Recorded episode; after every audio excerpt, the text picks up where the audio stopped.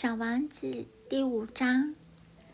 每一天，我都多懂一些有关小王子的行星、他的出发和他旅行的经过。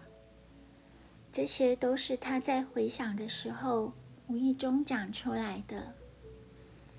就这样，在第三天的时候，我知道了巴欧巴戏剧性的故事。这一次也是归功于绵羊，因为突然间，小王子问我，好像是他心里存有很大的疑问：这是真的吗？绵羊也吃灌木，是不？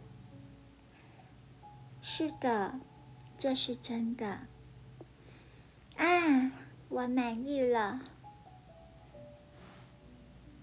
我不明白，为什么绵羊吃灌木是这样重要的事。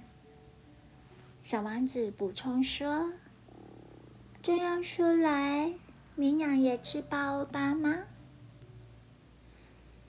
我提醒小王子说：“巴欧巴不是灌木，而是像教堂那样大的树。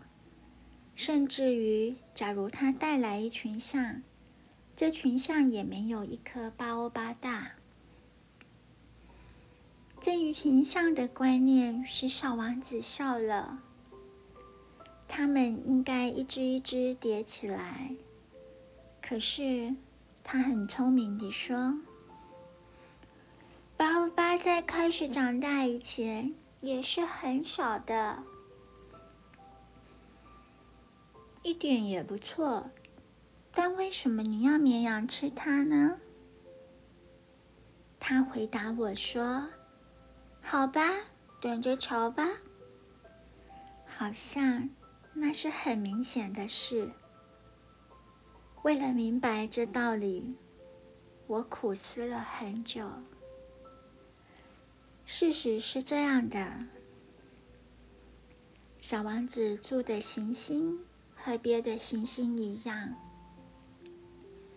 有好的草，也有坏的草。不但说有种好，也有种坏。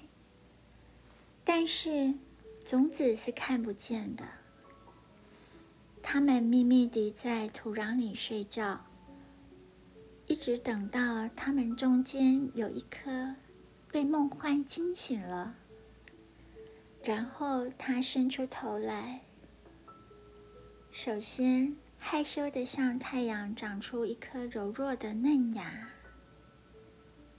假如它是萝卜或玫瑰的嫩芽，我们将让它自由的长大。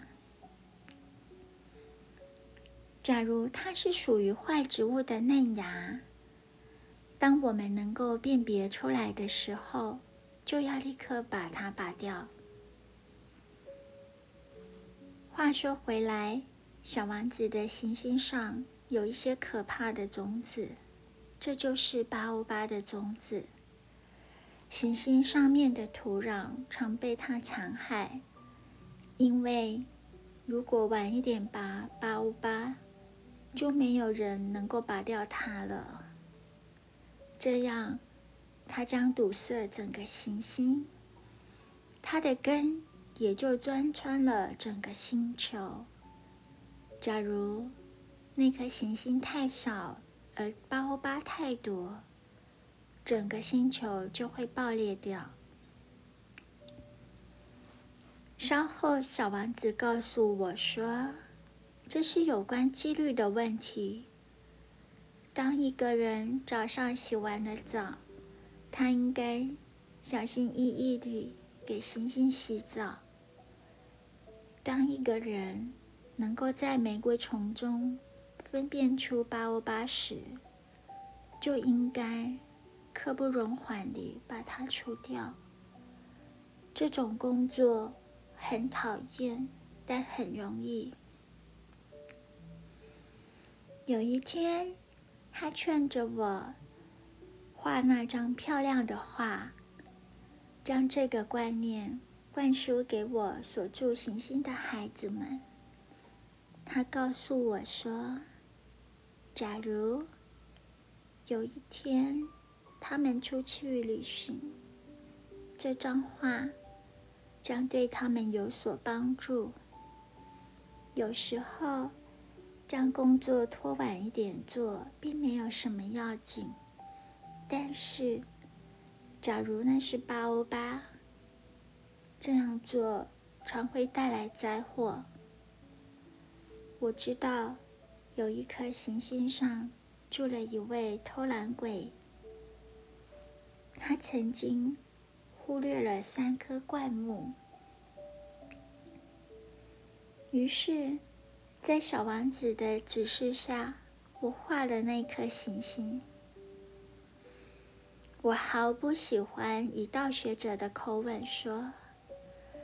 但是，八欧八所能导致的危险是如此的被忽视，而对那些迷失于游心的人所能招致的损失是如此的严重。于是我破了一次例，我说：“孩子们，小心八欧八。”这是为了警告我的朋友们。一种包括我自己也在无意中早已慢慢接近的危险，所以我聚集全部的精神来完成这张画。我所得到的教训值得我这样做。也许你会问，为什么这本书里没有别的画像巴欧巴那么大？我的回答很简单，我试过了，但没有成功。而当我画八欧巴的时候，我被一种紧急的情绪所激动，